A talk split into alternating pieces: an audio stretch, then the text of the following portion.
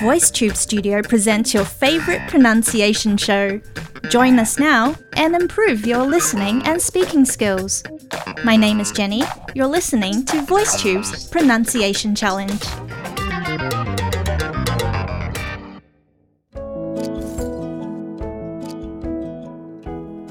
Hello, VoiceTubers. How are you guys doing? Hope you're having a nice long weekend. Here's some good news for you.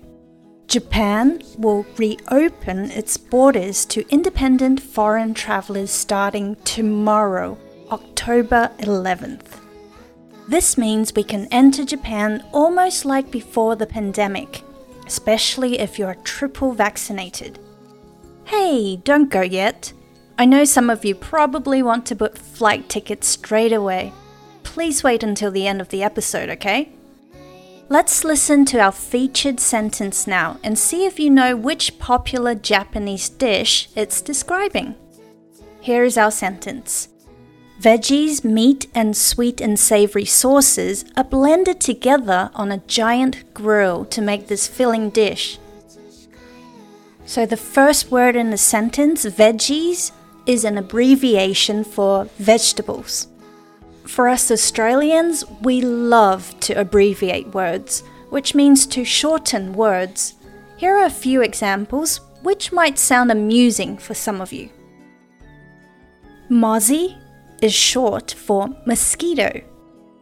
Arvo is short for afternoon. Avo is what we call an avocado. Okay, one last one before I sidetrack too much.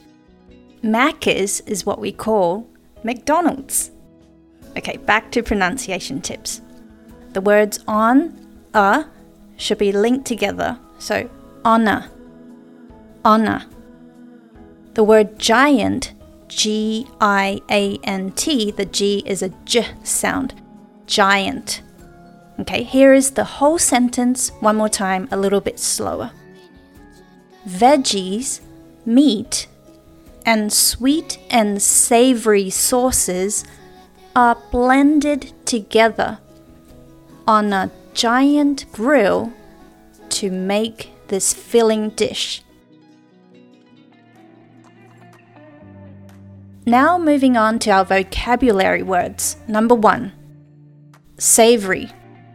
Savory food is salty or spicy and not sweet in taste.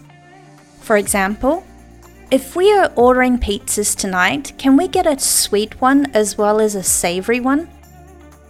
Number two, blend. This is a verb which means to mix or combine together. For example, their music is a blend of pop rock and punk. Number three, filling. If food is filling, you feel full after you have eaten only a little of it. For example, lunch was so filling today. I think I'm going to skip dinner.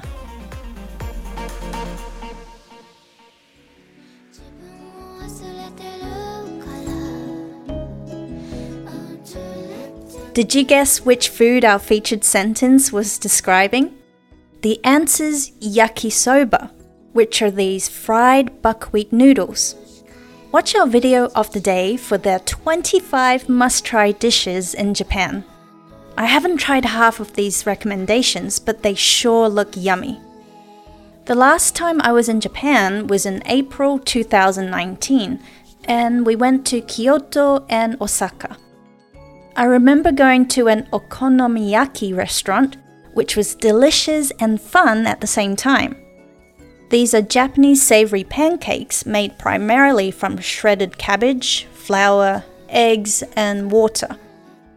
Some people call them Japanese pizzas, and they come in two significant types.